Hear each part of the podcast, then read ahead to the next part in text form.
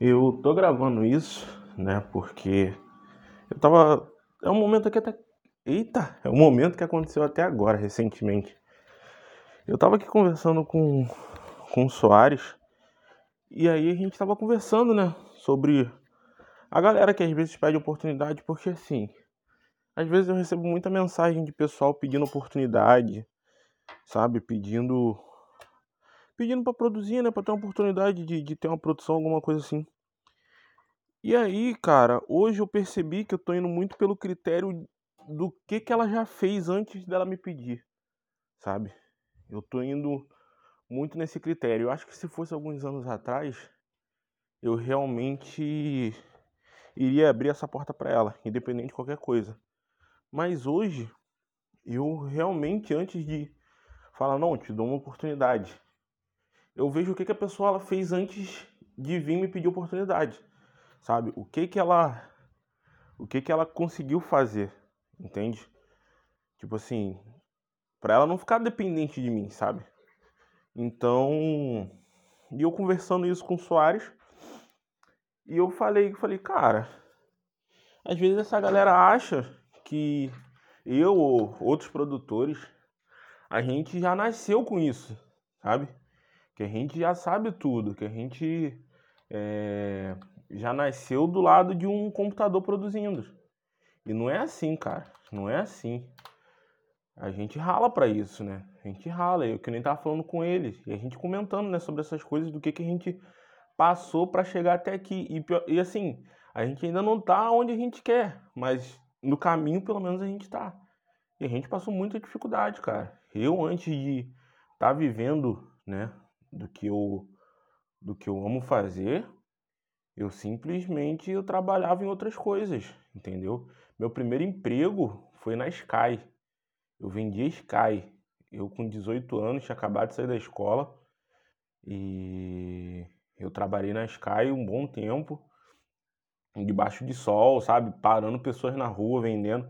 E eu era mó tímido naquela época, não tinha essa coisa de, de falar muito. E lá eu aprendi muito sobre isso.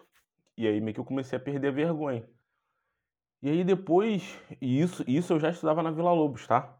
Isso eu já estudava na escola de música da Vila Lobos. Eu dependia porque, pô, tinha que pagar a Vila Lobos, né? Tinha que pagar passagem, lanche, tudo mais. Depois eu fui pro Verone. Eu estudava, eu estudava de manhã na Vila Lobos. Eu trabalhava até domingo para cumprir horário no, na época da Sky porque tinha dia das semanas que eu perdia meio que metade do dia para poder estudar. Então, assim, eu tinha que trabalhar no domingo sozinho, sem equipe nenhuma, para poder cobrir esse horário, sabe?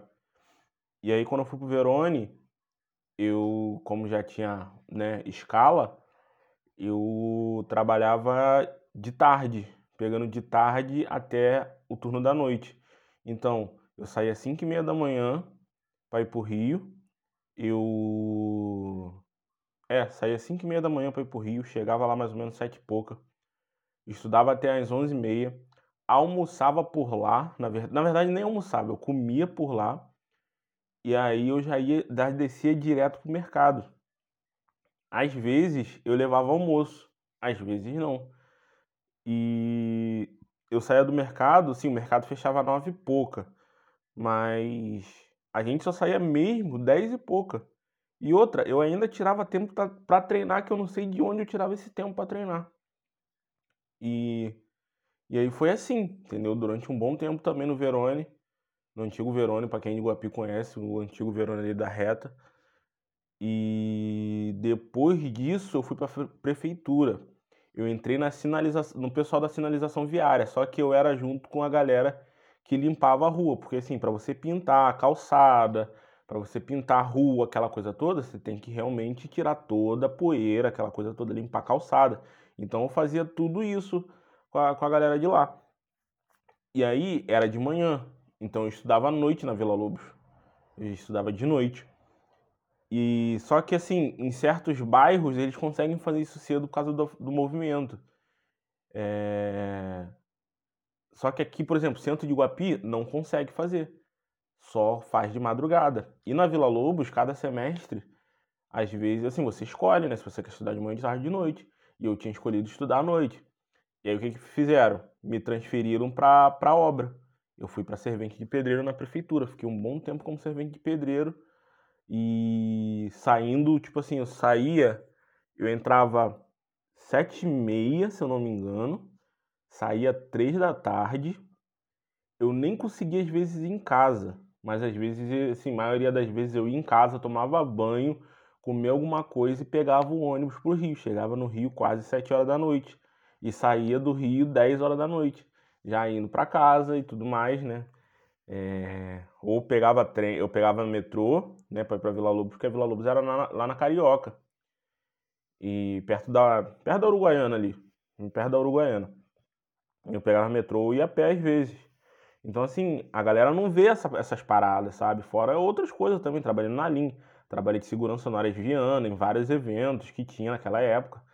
Então, a galera não vê isso, sabe? A galera acha que, que a gente já conseguiu isso aqui, já nasceu do lado disso aqui, que a gente já tinha condição para isso aqui.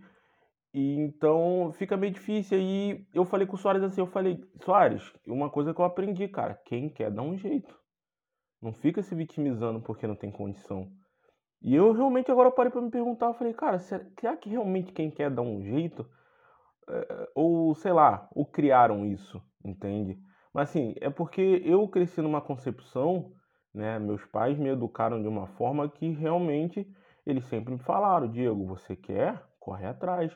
Meu pai principalmente, meu pai é militar, meu pai sempre foi um cara que, tipo assim, qualquer coisa que eu quisesse, ele falava, você tem que fazer isso. Você quer? Você quer mesmo? Então tu faz isso entendeu? Nada era de mão beijada, né? Se alguma se eu queria alguma coisa, eu tinha que fazer alguma coisa para merecer aquela coisa. Então, eu meio que cresci nessa concepção, sabe? De que realmente quem quer dá um jeito. E que nem eu falei no começo desse, desse áudio, eu, eu expliquei que às vezes eu recebo muita mensagem, cara, ah, pô, ou se não, quando não é mensagem de gente realmente pedindo oportunidade, é amigo falando, cara, olha essa pessoa aqui, nossa, muito boa, investe, pá. Cara, mas não é fácil investir em pessoas, cara. Não é. Queria muito que fosse. E tem muita gente que merece, merece mesmo. Mas tem aquela diferença. A maioria, muita gente que amigos que vêm me indicar pessoas para investir, são pessoas que já estão fazendo sem eu botar um dedo ou alguém botar um dedo, ela dá o jeito dela. É muito mais fácil eu dar oportunidade para essa pessoa do que para uma pessoa que não tem nada mas que ela tem várias coisas, tipo, tem gente que já tem letra, que tem tudo, ou ou tem talento para gravar vídeo, mas ela não consegue gravar um vídeo com celular, cara, porque ela acha que não, não, não é válido. Claro que é válido, pô. Eu fiquei, eu mesmo sendo videomaker, cara, eu fiquei três anos sem câmera. Eu, eu pedi a câmera emprestada para poder gravar os outros, sabe? Minhas primeiras produções que eu fiz, que eu tinha que me arriscar, né, cara, pra realmente produzir e tudo mais, minhas produções próprias, foi tudo com câmera emprestada ou alugada, sabe? Eu oferecia dinheiro, ó, tu quer? E às vezes o trabalho nem era pago, às vezes o trabalho era de graça para eu ter portfólio e eu perguntava quanto é que você quer para alugar tua câmera para eu poder fazer esse trabalho. Então, cara, nada vem de mão beijada assim, entende? E eu, eu quis passar isso para vocês porque era uma coisa que eu tô vivendo até agora, né? Eu peguei, realmente estou gravando até pelo celular, peguei meu microfonezinho de lapela e estou gravando isso para vocês. Porque realmente é uma parada para se refletir, cara. Entendeu? Se você quer alguma coisa, antes de pedir oportunidade, passa os perrengues, cara. Passa seus perrengues. Ah, não tem dinheiro. Você já tem mais de 18 anos. Você tra... Cara, arranje um trabalho. Hoje tem jovem aprendiz também. Entendeu? Investe. A, a, a, é, é, como é que eu posso te dizer? Eu esqueci até agora a palavra, cara, mas sabe? Dê valor, entendeu? Porque, que nem o Soares falou pra mim, mano, se a galera não, não passa o pequeno, não passa os perrengues, né, de todo o início, como é que ela vai valorizar já o que, o que é grande, com equipamento, com estrutura e tudo mais? Não existe isso, cara, não existe, ela não vai valorizar.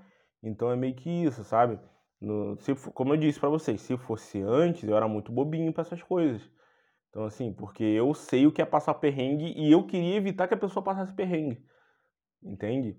Claro, não vou ser, ser também ignorante em questão de, tipo assim, pensar disso de todo mundo. Tem gente que realmente merece, sabe? Tem gente que realmente você bate o olho e fala, cara, essa pessoa merece. Só que aquilo também, eu aqui, se eu der oportunidade, eu meio que faço ela passar perrengue em algumas coisas para ela poder valorizar aquilo que eu tô fazendo, entendeu? Mas tem gente que infelizmente, cara, não tem nada, não corre atrás, fica coçando o saco o dia todo, se vitimiza ainda e diz que não tem oportunidade, que ninguém abre porta e tudo mais. Aí, pô, fica difícil pra caramba, sabe? É uma parada muito complicada. Mas eu queria passar isso pra vocês, queria realmente, acho, interessante isso, sabe? E, cara, todo mundo grande assim que vocês admirem, não olha só o, o que ela tem hoje, sabe? Não olha o que ela tem agora, que ela tá bem. Cara, olha os perrengues que a pessoa passou, pô. Ó, pesquisa o passado dela, pesquisa o quanto ela não trabalhou para chegar até ali, quantos anos demorou para chegar até ali. Porque você visar o que ela tem hoje é muito fácil. E aí você acha que é só falta de oportunidade, mas não é, cara, porque você não tá passando os perrengues que tem que passar. E tem que passar mesmo, pô.